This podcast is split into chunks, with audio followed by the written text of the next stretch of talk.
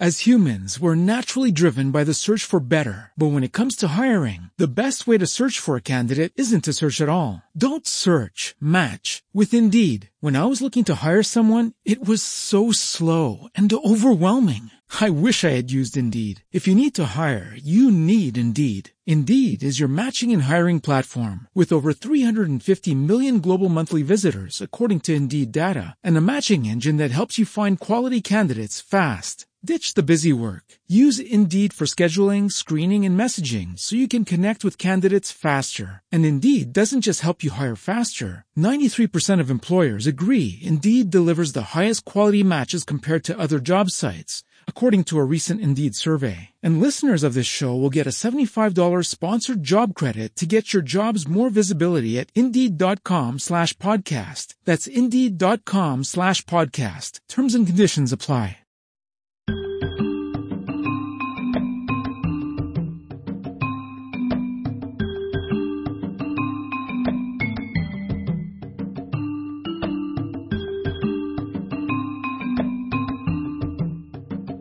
Utlacandiana y el caníbal.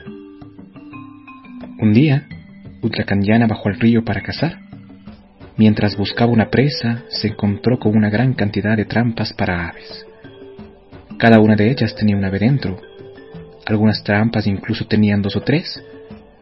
Utlacandiana sacó todas las aves de las trampas y las llevó a casa de su madre.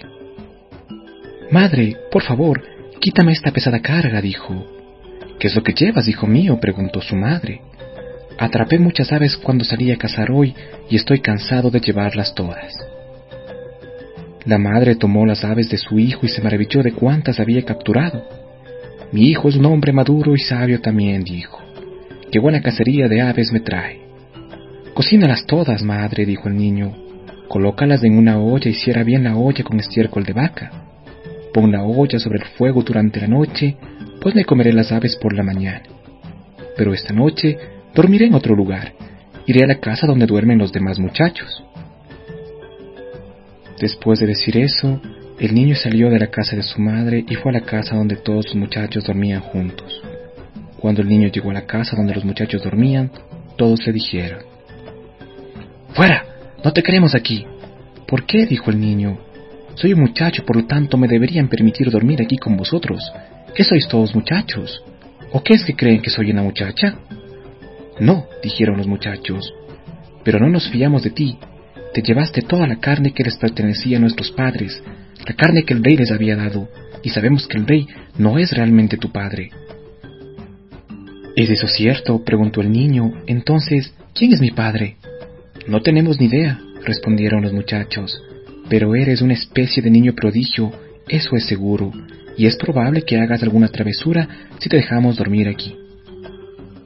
Muy bien, entonces, dijo el niño, estaba pensando en irme, pero ya que están diciendo esas cosas feas, me quedaré y dormiré aquí solo para fastidiarles. Los muchachos se rieron. No podrías luchar contra nosotros, aunque lo intentaras. Puede que seas muy inteligente con las palabras, pero naciste ayer y no tienes la fuerza para vencernos pero eres muy inteligente con las palabras y ni nosotros ni nuestros padres podemos vencerte de esa manera. Y entonces los muchachos le dieron la espalda al niño y se fueron a dormir. Pronto, Ulacandiana también se durmió. Por la mañana, Ulacandiana volvió a la casa de su madre. Allí encontró que su madre aún estaba durmiendo. Ulacandiana vio la olla donde las aves estaban cocinando y encontró que ya estaban listas para comer. Se comió los cuerpos, pero dejó las cabezas. Después salió a buscar estiércol de vaca, lo metió en el fondo de la olla y colocó las cabezas de las aves encima. Después de hacer esto, selló la olla de nuevo, tal como estaba antes de que comieran las aves y mientras tanto su madre dormía. Ulacanyana salió de la casa de su madre, caminó un poco hacia el pueblo, luego dio la vuelta y regresó. Se detuvo en la puerta de la casa de su madre y dijo, Madre, estoy aquí. Abre la puerta, por favor. Su madre le abrió la puerta y él entró en su casa. Estoy muy hambriento y es muy tarde en la mañana, dijo Lancañana. Seguramente has dormido demasiado. Esas aves probablemente se han convertido en estiércol dentro de la olla por quedarse allí tanto tiempo. Lancañana abrió la olla. Mira, tenía razón.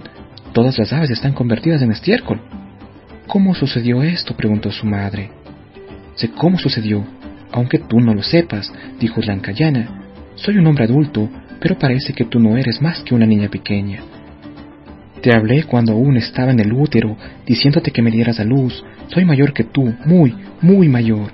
Y tú no eres mi madre, ni tu esposo el rey es mi padre. Me alegro de nacer de ti, pero ahora es hora de que me vaya.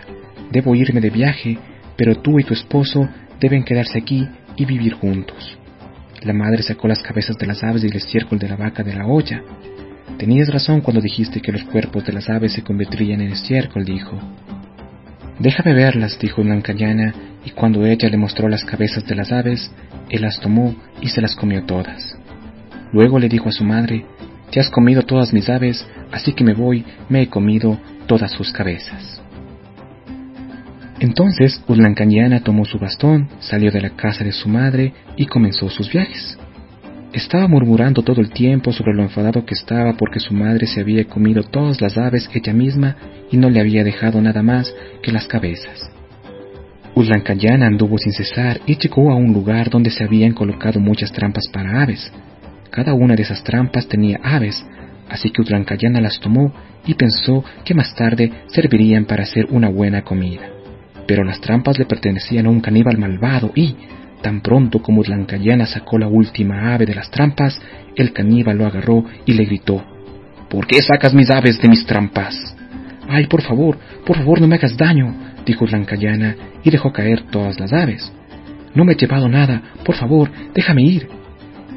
Pero el caníbal era muy listo, pues había untado las trampas con liga de aves y Blancayana llevaba las manos manchadas con un poco de liga. Sí que tomaste mis aves, dijo el caníbal, porque veo que tus manos están manchadas con la liga que puse en las trampas para atrapar a los ladrones como tú. Por favor, déjame ir, dijo Blancayana. Por favor, no me hagas daño. Llévame a casa con tu madre. En el camino podemos limpiar la liga de las aves y, si me tratas bien, seré una delicia para comer. Llévame a casa con tu madre y ella podrá cocinarme para tu cena pero debes salir de casa mientras me cocino, porque si no, el plato se estropeará y no valdrá la pena comerlo.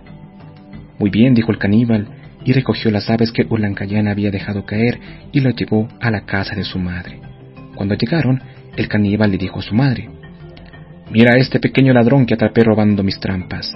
Dice que sabe delicioso, pero que tengo que salir de la casa mientras él se cocina en la olla. Ya es tarde y estoy cansado cocínalo mañana por la mañana cuando haya salido de casa. Entonces el caníbal y su madre le dieron a Urlancayana un lugar para dormir y se fueron a sus propias camas. Por la mañana, el caníbal le dijo a su madre, Madre, cocina a mi pequeño ladrón, cocínalo bien para que tenga una sabrosa cena cuando vuelva a casa. Entonces el caníbal se fue. Urlancayana le dijo a la madre del caníbal, Estaré más tierno y sabroso si me pones en el tejado para secarme un poco al sol antes de cocinarme. Puedes volver a la cama hasta que esté bien seco, te llamaré cuando termine. Muy bien, dijo la madre del caníbal, puso a Blancayana en el tejado de la casa y se volvió a la cama. Esto fue algo muy inteligente que Blancayana había hecho, ya que desde el tejado de la casa podía ver por dónde se había ido el caníbal. El caníbal se alejó un poco de la casa, por donde se encontró con su hermano, y juntos se alejaron por una colina. Cuando el caníbal y su hermano se fueron, Ulancayana bajó del tejado y entró en la casa. Ya estoy seco, dijo. Vamos a empezar a cocinar. Conozco un juego al que podemos jugar que me convertirá en el plato más sabroso que su hijo haya comido jamás. Te mostraré cómo se juega.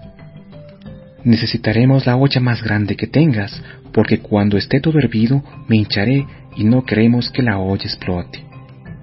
La madre sacó la olla más grande que tenía, la llenó con agua y la puso a calentar al fuego. Cuando eso hizo, Blancayana dijo, Así es como jugamos. Primero me hiervo un poco, luego salgo de la olla, luego te subes y te hierves un poco, después intercambiamos. Después de esperar que el agua se calentara un poco, Ulancayana quitó la tapa de la olla y comprobó la temperatura del agua con su mano. Sí, dijo, ya está lo suficientemente caliente como para empezar a cocinarme. La madre del caníbal tomó a Blancayana y lo puso en la olla. Entonces selló la olla con una tapa. Después de un rato, Ulancayana dijo, Ahora te toca a ti, sácame, por favor. Cuando Blancayana salió de la olla, miró al fuego. Vaya por Dios, así no se cocinará nunca, tenemos que avivar el fuego un poco. Y entonces él avivó el fuego hasta que rugió bien debajo de la olla y el agua comenzó a vaporizarse y burbujear. Mira, dijo, eso significa que la olla ya está lista para ti. Quítate toda la ropa y entra. Es bastante caluroso y agradable ahí dentro.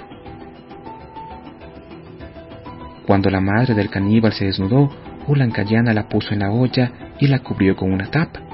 Pronto la madre comenzó a gritar desde el interior de la olla, ¡Ayuda! ¡Déjame salir! ¡Estoy hervida hasta la muerte! ¡Déjame salir!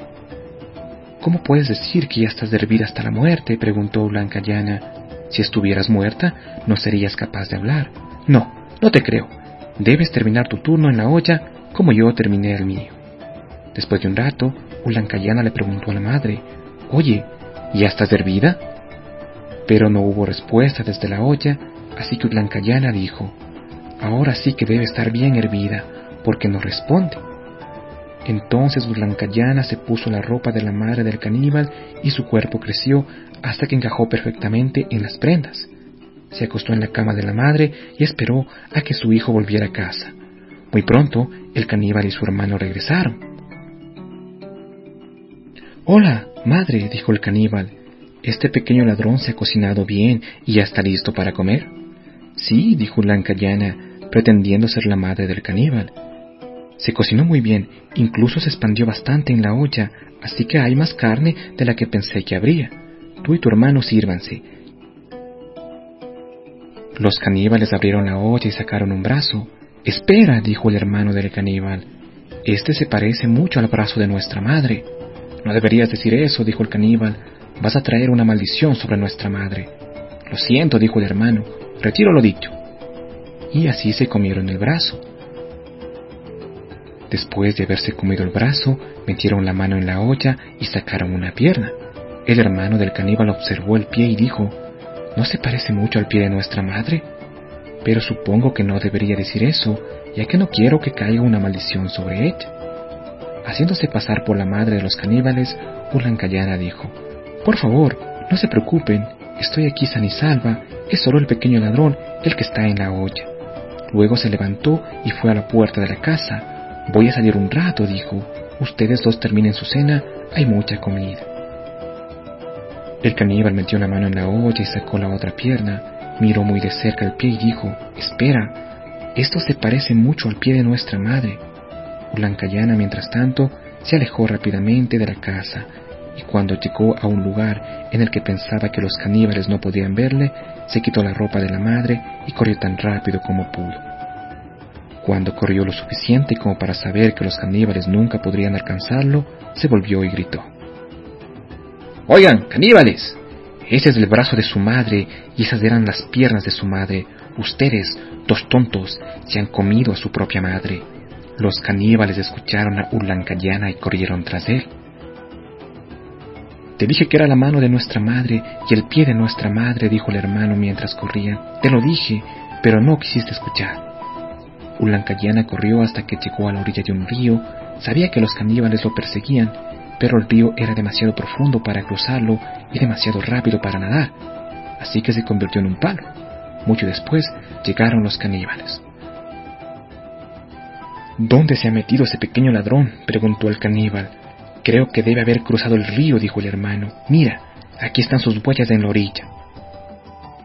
El caníbal levantó el palo y lo tiró al otro lado del río lleno de ira, pero cuando el palo aterrizó al otro lado, se convirtió de nuevo en un lancayane. Gracias por tirarme al otro lado, dijo y después fue corriendo. Los dos caníbales se quedaron quietos al otro lado del río mientras lo veían irse y se sintieron muy tontos por haber sido engañados de esa manera. Después se fueron a casa y Ulancayana continuó con su viaje.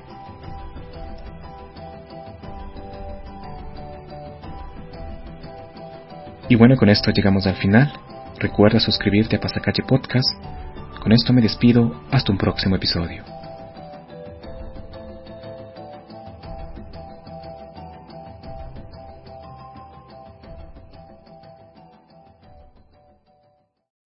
Every day we rise, challenging ourselves to work for what we believe in.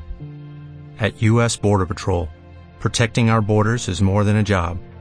It's a calling. Agents answer the call, working together to keep our country and communities safe. If you're ready for a new mission, join U.S. Border Patrol and go beyond. Learn more at cbp.gov/careers. With Lucky Land slots, you can get lucky just about anywhere. Dearly beloved, we are gathered here today to. Has anyone seen the bride and groom? Sorry, sorry, we're here. We were getting lucky in the limo and we lost track of time. No, Lucky Land Casino with cash prizes that add up quicker than a guest registry. In that case, I pronounce you lucky. Play for free at LuckyLandSlots.com. Daily bonuses are waiting. No purchase necessary. Void where prohibited by law. 18 plus. Terms and conditions apply. See website for details.